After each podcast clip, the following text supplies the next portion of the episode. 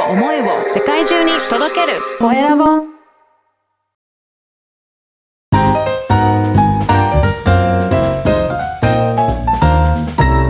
ポッドキャストの配信で人生が変わる。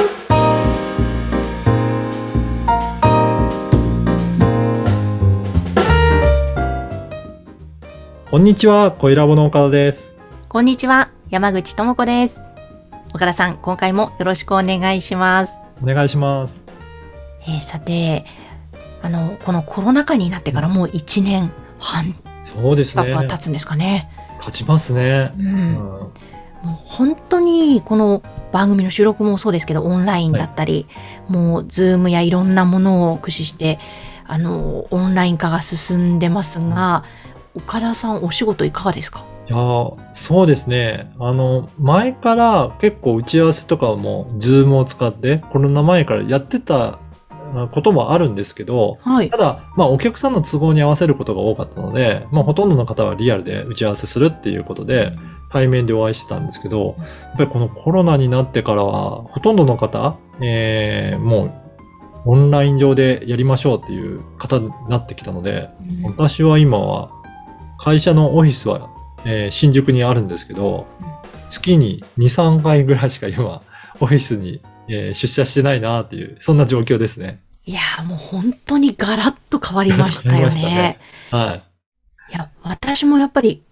うん、お仕事の8割オンライン、2割がリアルとかそういうレベルだなと思いますね。ね山口さんのお仕事なんて本当にリアルで活動してるっていうのがね、今まで本当にイメージありましたけど、山口さんでさ、すらね、8割もオンライン化が進んでるってことなんですね。ですな。ナレーションの収録も自宅でできますし、はい。打ち合わせはね、もちろんオンラインですし、あとイベントの司会もオンラインのイベント。なるほど。うん、やうん。っぱりこうこう見ると、一気にオンライン化が進んできたなーっていうのは感じますね。本当にそうですね。あの、日本酒のイベントもですね、本当オンライン酒蔵ツアーとか、すごいですね。え、そういう感じになっております。どうですか？評判は？オンライン上でやっても、あれですか？あの、やっぱりまだまだニーズはあって、もちろんリアルがいいという声もありますけども、でもオンラインの良さもあって、皆さはいん自宅でくつろぎながら自由に飲めますし、はい。あの、遠いところの方でもはい。参加できるし、というので、そうか。はい。じゃあお酒は郵送して、もう皆さんのご自宅までお届けするっていうことなんですね。そうです。お届けして、で、しなおかつ酒蔵さんの話を聞きながら、しかも酒蔵の中もちょっと見させていただきながら、いいですね。なんかそういったいろいろ工夫をしながらやっていくと、オンラインでも楽しめることは多いんじゃないかなと思いますね。そうですよね。うんえーさて、まあ、まだまだ、この、まだまだというよりも本当に当たり前になっていっているこのオンライン化。今日のテーマはそのビジネスのオンライン化ということですね。そうですね。あのーまあ、今の話も出てきましたけど、弊社もほとんどもうオンライン化が進んできて、あの、やっぱり一番大きいなと思うのは、皆さんがそういう意識に一斉になったので、うんあの、今までだったら、自社では、あの、オンラインでやりたいんだけど、やっぱりお客さんが、あの、やっぱりリアルでお会いしたいってなると、どうしてもリアルのことで打ち合わせすることが多かったんですが、うん。まあ、こういった時代になったので、一気に急速に広まったっていうのは、やっぱり世の中が大きく変わったんだなっていうのを感じますね。であとは、これを、なんかあの、デメリットと考えるか、チャンスと捉えるかは、それぞれの企業のえー考え方次第だなと思って、うんこれをチャンスと捉えてビジネスのオンライン化を進めていくと、実はいろいろメリットも出てくるんじゃないかなと思います。うんはい。あの、コイラボでもオンライン化は、えーかなり進めているんですけどええ、様々なツールを使ったりとか、あとは打ち合わせもこういったズームを使ったりとかすることによって、効率はかなり上がったかなと思います。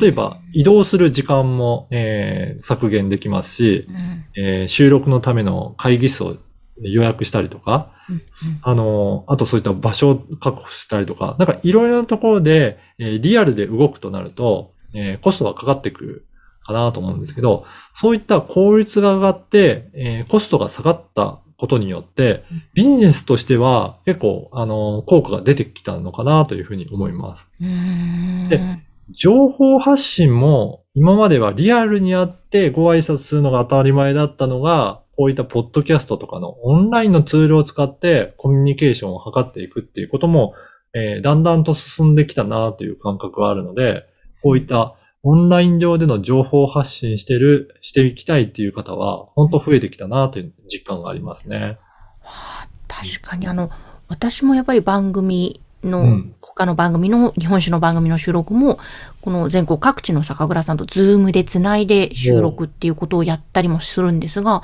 はい。本当ズーム自体も結構な慣れてくるとうん使いやすいなと思うので、はい。うんそうですね。いろいろな活用の仕方で、いえー遠隔に離れてる人にも楽しんでいけるっていうような、そんな演出もできたりしますね。うんうんうん。まあ岡田さん自身もそのズーム収録のノウハウも結構あ、蓄積されてきたんですか？そうですね。本当に、あと、ズーム自体のツールの機能もいろいろえー増えてきたので、そこをいろいろ試行錯誤しながら、あの、使っていくと、あの、オンライン収録もだんだんと、えーやりやすくなってきたなっていうのは感じますね。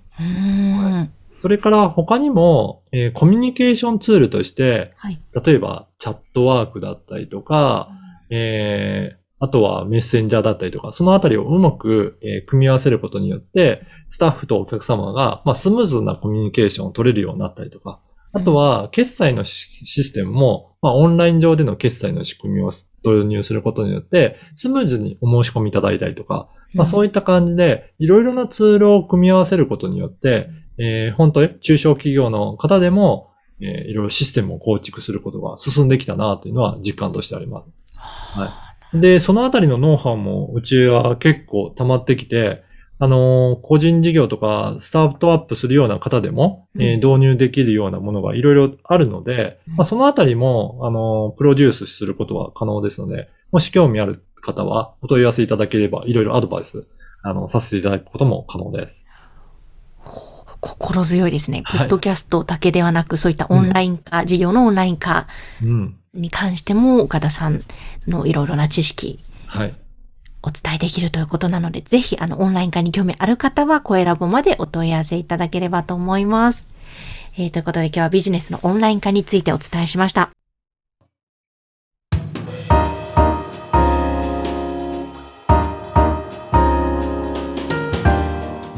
では続いて、おすすめのポッドキャストのコーナーです。今回はどの番組でしょうか？はい。今回は、ヤング日経について、えーお伝えしたいと思います。はい。あ、これ私もですね、聞いております。結構、こう、必要な情報を聞きたいときにニュースとか、サクッとこう、聞けるんですよね。そうですね。あの、本当に、えっ、と、ヤング日経というあのタイトル通りに、若者、まあ、主には30歳以下ぐらいの方ですかね、が関心を寄せるようなニュースを取り上げてう、んそれで、え1回、まあ、10分前後ぐらいの長さで聞けるので、あその日の、えーニュースっていうのがすごくわかりやすく取り上げられているんじゃないかなと思いますね。うんうん。うん。いや、そう、私、ヤングではないんですけども、すごく、これは活用している番組で、はい。本当に、あの、コンパクトにまとめられているんですよね。で、あの、パーソナリティの方もですね、結構はい個性的な方が日替わりで出られてて、それもですね、面白いところの一つだなって感じます。そうですね。なので、こういった感じで、ニュース番組も実はこのポッドキャストの中ではすごく人気のコンテンツなんですよね。なので、日々こういった更新されるニュースも、このポッドキャストから得られていくと、あのいろいろいいんじゃないかなと思います。私も最近はですね、ちょっと忙しくてなかなか聞けないんですけど、こういったコンパクトな番組で1週間の情報が、まあ、それぞれ日ごとにわかるので、うん後で、あのーなんか、あのー振り返って聞くっていうこともありますね。なので、それを倍速でまとめて流して聞くと、ある程度1週間の中、ああ、こういうことあったんだなっていうのが、うんあの、忙しい中でも情報をキャッチすることができるので、そういった時にも使えるなと思ってます。そう、確かにそういう使い方も、ポッドキャストできますもんね。そうですね。本当に毎日リアルタイムは聞けないですけど、うんえー振り返って聞きながら、あの、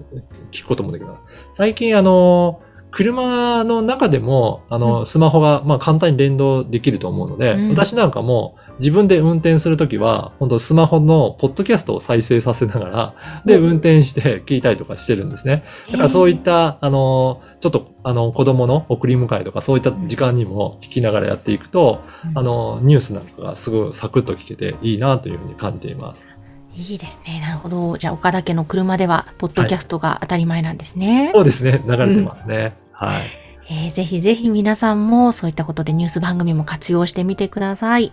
えー今日ご紹介したのはヤング日経こちらの番組でした。さて皆様からのご感想、ご質問も受け付けています。LINE 公式アカウントからお寄せください。説明文に記載の URL から登録をしてメッセージをお送りください。岡田さん今日もありがとうございました。ありがとうございました。